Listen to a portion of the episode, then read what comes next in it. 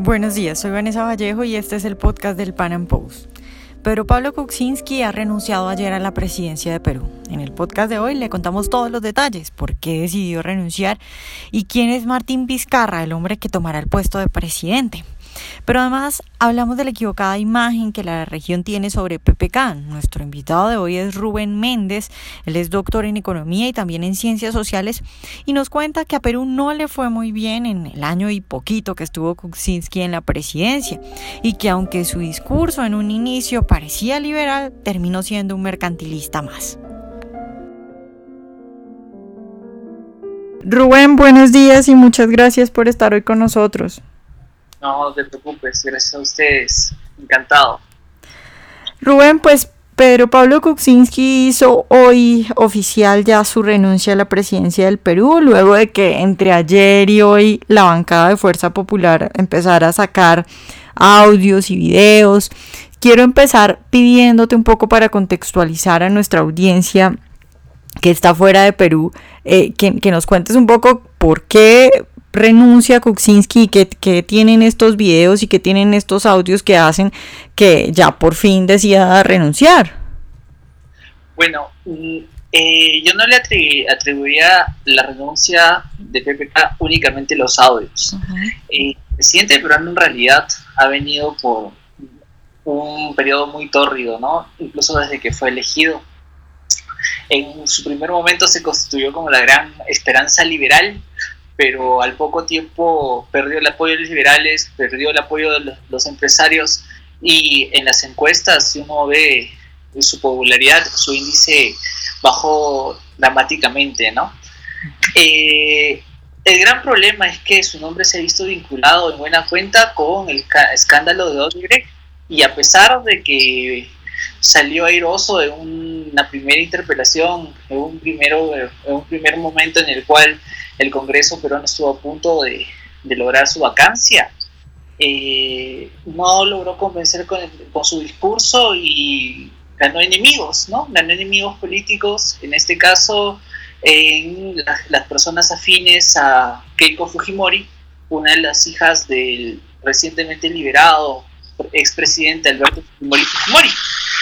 Eh, bueno, a buena cuenta, su, digamos, el salir airoso se lo debió a Kenji Fujimori y muchas personas pensaron que este señor, que es el hijo menor de Alberto Fujimori, el ya mencionado expresidente, había logrado de buena forma aglutinar a un grupo de personas que habían sido dejados de lado en su momento por Keiko Fujimori, ¿no?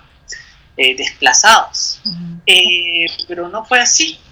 Ahora, hace, uno, hace un hace muy poco ha salido a la luz de que él logró convencer a estas personas a cambio no de prebendas, perdón, de, dinero, sino a favor de prebendas que podríamos definir de una u otra forma o favores mercantilistas, ¿no?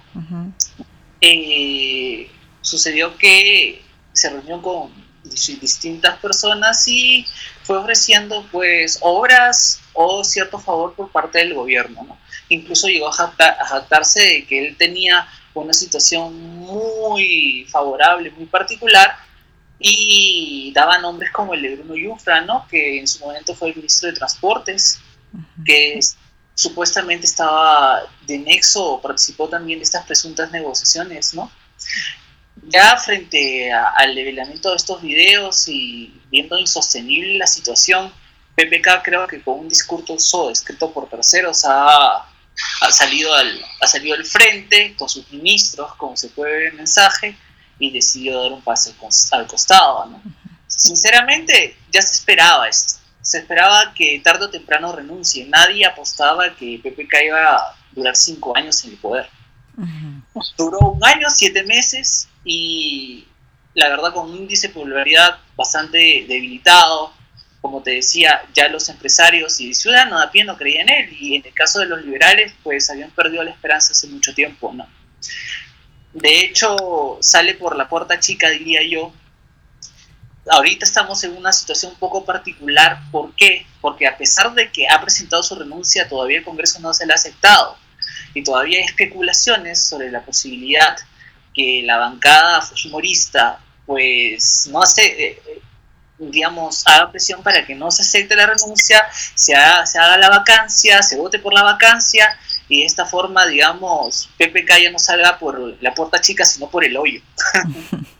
Eh, esa, es la, esa, es la, realidad en este momento. Rubén, ¿quién eh, va Sí. Dime, ¿quién lo va a suceder? Pues probablemente mm. Martín Vizcarra, que es su primer vicepresidente, Mercedes Arauz, la segunda vicepresidente, pues está, tiene la imagen muy debilitada, ¿no? Porque ha sido este tiempo la escudera de PPK y bueno, se le asocia pues también a, a todo este escándalo en el caso del dinero que ha recibido o que recibió en su momento como ex ministro y bueno, por favores políticos, ¿no? Rubén, tú has hablado de algo muy importante y es que él ha perdido el apoyo incluso de su propio partido, de los empresarios, tiene un índice de popularidad muy bajo, la mayoría de los peruanos quieren que salga del poder. ¿Eso a qué se debe? ¿Solamente a, estos, a estas eh, vinculaciones con Odebrecht o tiene alguna otra explicación? Bueno, en realidad en PPK se esperaba un cambio de rumbo ya con Ollanta Humala eh, tuvimos mucho de temor por caer en un, digamos, en seguir la misma línea de Venezuela, seguir la misma línea en, cierta forma de Ecuador o de Bolivia, ¿no? En, con PPK se esperaba un cambio de timonel y se esperaba que la economía despegue nuevamente, ¿no? Tratar de acercarnos a los índices que tuvimos de crecimiento con Alberto, perdón, con Alan García en su segundo periodo. Eh, esto no sucedió. Uno vio que PPK en realidad eh, coincide con el perfil que se describió en un momento en, un programa, en una entrevista que hizo Jaime Bailey a un ex colaborador que decía que PPK es un excelente nexo, un excelente vendedor, pero no es una persona, digamos, que realice acciones o pueda estar a cargo de, de la parte de gestión. Entonces, en el tiempo que estuvo, a pesar de que por su gobierno han pasado varios de los mejores técnicos que tenemos en el país, eh, eso se, ve, se vio reflejado, ¿no? Le, en el manejo de la economía no le fue para nada e incluso se, se, da a suponer de que uno de sus manotazos de abogado, como por ejemplo ofrecer, subir, incrementar el salario mínimo, pues tenía ese trasfondo, ¿no? De no saber qué hacer para poder, por un lado, eh, mantener, digamos, cierto nivel de aceptación y por otro, darse tiempo, ¿no? Para ver si podría introducir alguna, alguna medida que le permitiese revertir la situación. Pero no está mal económicamente. Dentro de los países de Latinoamérica, digamos, a pesar de que no estamos creciendo como quisiéramos, no, no estamos en una situación alarmante como tal vez podría ser el caso de Venezuela, o perdón, es el caso de Venezuela, o como es el caso en buena cuenta de Ecuador, ¿no? Pero necesitábamos un cambio de rumbo urgente, porque tú sabes que el tiempo que va pasando pues es tiempo perdido, ¿no? Y nosotros no queríamos, no queríamos caer en un quinquenio perdido como fue el de Ollantumala, ¿no? Eh, entonces, con PPK no se han dado las cosas de esa forma. Por supuesto, su discurso ha sido, digamos, muy superficial. Eh, no se decidió por hacer las reformas estructurales, diría yo, que requiere la economía peruana para ser aún más libre, para, digamos, aperturarse aún más al mundo, que es lo que, sin lugar a dudas, le va a, le va a favorecer, ¿no? Rubén, pero ese, e, esa tibieza, por decirlo de alguna forma, ¿tú crees que se debe a que, el, que no quiso de verdad? ¿O de pronto estamos hablando de que, bueno, le quedaba difícil en el Parlamento sacar adelante reformas o, que iba a tener resistencia de la opinión pública? Se especula eso, pero entiende que no solo se, digamos, se legisla a través de legislación, se legisla a través de reglamentación y la reglamentación que se estuvo dando en el periodo de PPK, del gobierno de PPK, no necesariamente fue la mejor. De hecho, el Congreso, de forma paradójica, hizo cosas buenas, como levantarse ciertas prerrogativas eh, que permitieron que PPK introduzca cierta normativa en el, cuando tuvimos el caso este del, del, terremoto y la aceptación del cambio climático en el norte del Perú, que en realidad le está haciendo más daño a la economía que otra cosa. Eh, PPK ha sido muy, bueno, ha sido considerado por muchos, recuerdo una frase famosa de Enrique Erci que decía que era un experto lobista. Un experto lobista, pues, como te digo, es, puede ser una persona magnífica para poder eh, efectuar el contacto inicial, para establecer el vínculo, pero otra cosa es saber llevar el timonel. Y entonces yo creo que en parte ha sido falta de incapacidad. Obviamente ha tenido una fuerte oposición por parte de los fujimoristas, pero eso demuestra su incapacidad, porque a, nivel político tú tienes que saber eh, juntarte con perro, pericote y gato. Él no ha sabido eso eh, y al final pues el pacto que tuvo con Kenji, la forma en que se dio denota su, su falta de, de manejo, ¿no? de muñeca.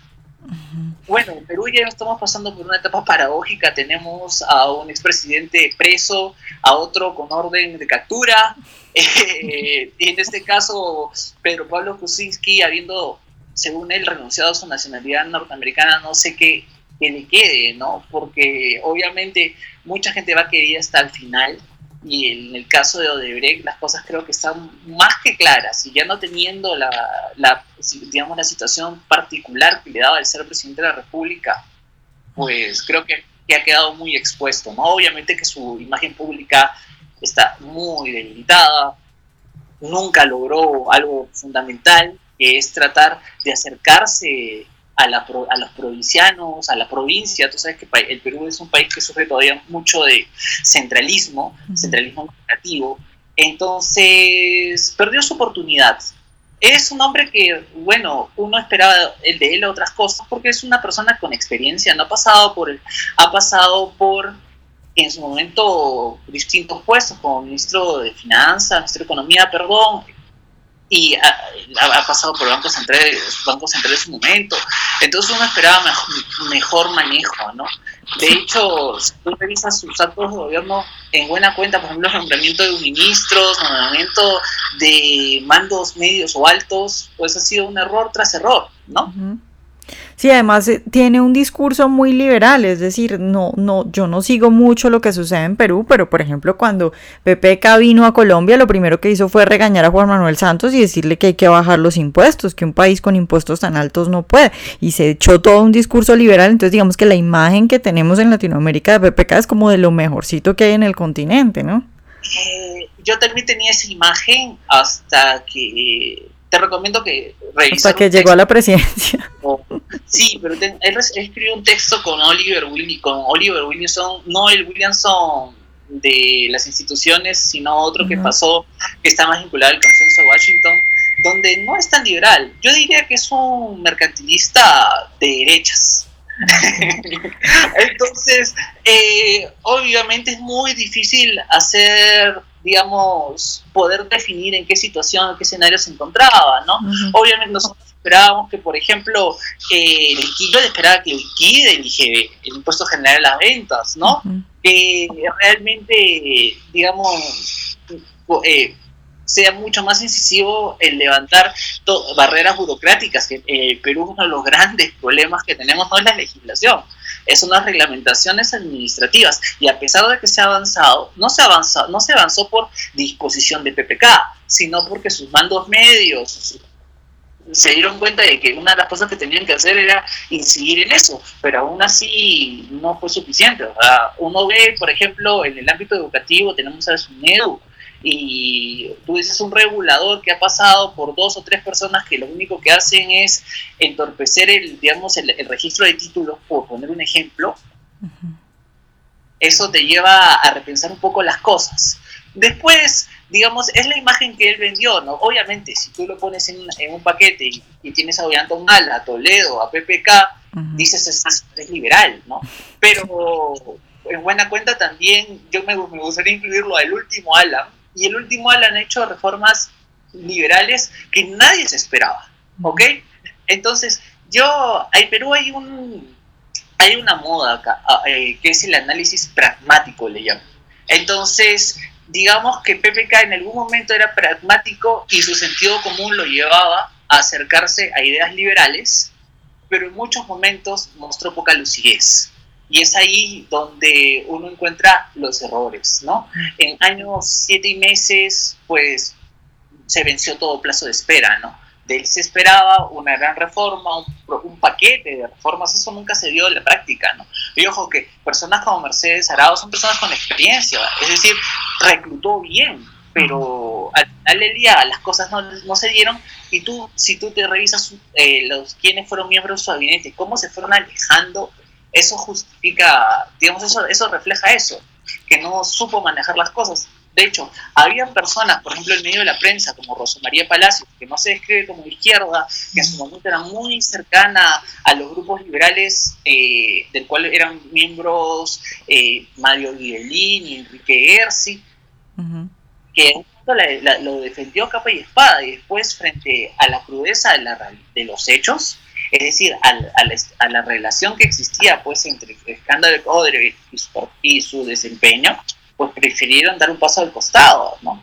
No solo ellos, sino también algunos congresistas que tú los veías que antes la vacancia estaban con él y acá por espada, pero, espada, pero después comenzaron a salir cosas y obviamente su excusa es, es que en 10 años, 15 años, pues uno a veces no es tan eficiente bordando documentos. Es que ese tipo de discursos como que ya son poco, resultan poco creíbles, ¿no? Rubén, ¿qué se viene ahora para Perú? ¿Quién es, un poco que nos cuentes quién es Martín Vizcarra, el hombre que tomará el poder? Pero esto es, además, eh, él toma el poder hasta cuándo se elige nuevo presidente o cómo, cómo, cómo es la legislación de Perú en eso? A ver, nosotros tenemos dos vicepresidentes. En este caso, el primer vicepresidente que actualmente se encuentra de embajador en Canadá, se llama Martín Vizcarra, él fue presidente regional, por decirlo de una forma, de Moquegua. Por ciertos problemas también vinculados a manejo de obras, desarrollo de infraestructura, tuvo que salir y salió por, por la puerta chica y no salió del gobierno completo, sino lo nombraron embajador en Canadá. Entonces, de acuerdo al artículo 113 de la Constitución peruana, si el jefe de Estado renuncia o su defecto es vacado, quien asume la presidencia es el primer vicepresidente de la República, por lo que le corresponde en teoría a Vizcarra tomar riendas del país hasta el 2021, es decir, hasta completar el periodo. ¿Cuál es el, cuál es el escenario aquí? Que Martín Vizcarra también tenga sus entredichos y, estos sean públicos y les corresponda, en este caso, renunciar. Probablemente a estas alturas del camino ya Mercedes Arauz, la segunda vicepresidenta, también de un paso al costado. ¿Y eso qué significa? Que le tocaría asumir el presidente del Congreso, que tiene un periodo, de, un plazo de menos de un año para convocar elecciones y elegir a un nuevo presidente. Este caso, esto, este escenario se ha discutido por constitucionalistas, juristas, eh, por, en realidad ha sido muy expuesto frente a eh, la, prensa en Perú porque se presentan múltiples escenarios. Todo está en función a la información que vaya emergiendo en los siguientes días, porque tú sabes, es decir, PPK estuvo envuelto en un caso de corrupción, nada hace, digamos, no, no nos permite dejar de asumir de que exista una posibilidad de que su, vicepresidente también lo esté. En todo caso, eh, extraoficialmente se presume que quiere, con que quiere completar el periodo, es una aspiración que tiene, que ya está haciendo las negociaciones del caso para incorporar dentro de su gobierno a expresidentes regionales para que, digamos, ese eh, poder hacer frente a ese sentir de la provincia en Perú, que, que digamos, muy dejada de lado, de sentirlos, eh, de hacerles sentir, perdón, como que partícipes ¿no? del gobierno. Entonces, eh, de, de, Martín Alberto Vizcarra, pues hay muchas cosas que se han dicho, ¿no? Es un ingeniero de la UNI, la, la UNI es la principal politécnica que tiene el, el, país y bueno, más allá de eso, no, no, pues no es una persona que tenga, ostente un título de, en, en, Oxford, en Cambridge, ¿no? O en Estados Unidos, sino es un diplomado de administración, si no me equivoco, creo que fue en ESAN. Eh, como te digo, eh, ha tenido cierta participación, cierto realce, sí, en algún momento se enfrentó a una minera, a una empresa minera de, nombre Anglo American, y porque hubo, en, atención a que se produjo un conflicto que fue el de que, que Yabeco. digamos que es un perfil bajo dentro de la política peruana, yo lo denominaría así. No es una persona que ha repuntado, que ha estado, se ha expuesto mucho, ¿no? El gran problema que se, que se discute actualmente en Lima es quién lo va a apoyar, a quién va a recurrir, si es que el Fujimorismo le dejará algo, algún tiempo para respirar o como te digo, inmediatamente van, a comenzar a buscar qué trapos sucios tiene este señor. ¿Me entiendes? Sí, eh, Rubén, ¿y este señor es de la sería de una línea liberal o el, o el qué, es? No lo definiría como una persona de línea liberal. Eh, liberales propiamente que hayan llegado al gobierno peruano, pocos. Los liberales están en la empresa privada en este momento. Creo que han hecho un retiro estratégico. A Martín Vizcarra lo veo como un tipo pragmático. No me preocupa, obviamente, no es un doble discurso como un expresidente que todo, todo Venezuela prefiero no mencionar, porque me da, me da cosas ese, ¿no? ese nombre y apellido, pero digamos que creo que es una persona que se ha mostrado lúcida, dejó su región en muy buena situación. Entendamos que la, la, zona del sur Perú, del sur peruano, es la que se ha acercado más a la situación de pleno empleo. Entonces, eh, yo creo que partiendo de los errores de PPK podría completar un buen gobierno, siempre y cuando logre establecer las alianzas políticas que sean, que son necesarias. Porque aquí si se enfrenta con Keiko o se o, digamos se gana de lleno el, el, odio de la extrema izquierda, que tú entenderás que nunca está satisfecha con las decisiones que sean, ellos definen como pro empresa, sobre todo por temas mineros, por ejemplo, eh, va a ser, la va a tener difícil. Ahorita la expectativa es que llegue el día de mañana, conforme inmediato un nuevo gabinete y que desde el discurso de toma de poder sea capaz de decir qué va a hacer. Porque ahorita el peruano de, de a pie lo que quiere saber es en qué dirección qué dirección vas a tomar. Yo creo que no es el nivel, obviamente, de incertidumbre que podríamos tener en otro tipo de escenarios. Me da pena lo de PPK porque tal vez renunciando antes hubiese permitido una transición un poco más ordenada. Esta transición es muy, digamos, no espontánea, no quiero usar ese término, tú ya entenderás por qué, pero se da muy de golpe. Y eso, ojalá que seamos capaces, digamos, de poderlo afrontar. Eh, eh, eso es lo que genera incertidumbre, ¿no? A quién va a nombrar, qué políticas va, va, va, a introducir. Eh, el gran problema en Perú es que tenemos técnicos y políticos en demasía reciclados. Entonces, para mí sería un error fatal que vaya y recurra a la gente de la católica tradicionalmente antimercado para conformar, por ejemplo, su equipo económico, como lo hizo en su momento Ollantumala. ¿Me entiendes? Claro. Bueno, Rubén, pues muchas gracias por estar hoy con nosotros. No, muchísimas gracias a ti y cuando, cuando, cuando. Ojalá hayan disfrutado nuestra entrevista de hoy. Recuerden seguirnos en nuestro canal de YouTube y en nuestras redes sociales y nos vemos en un próximo Panam Podcast.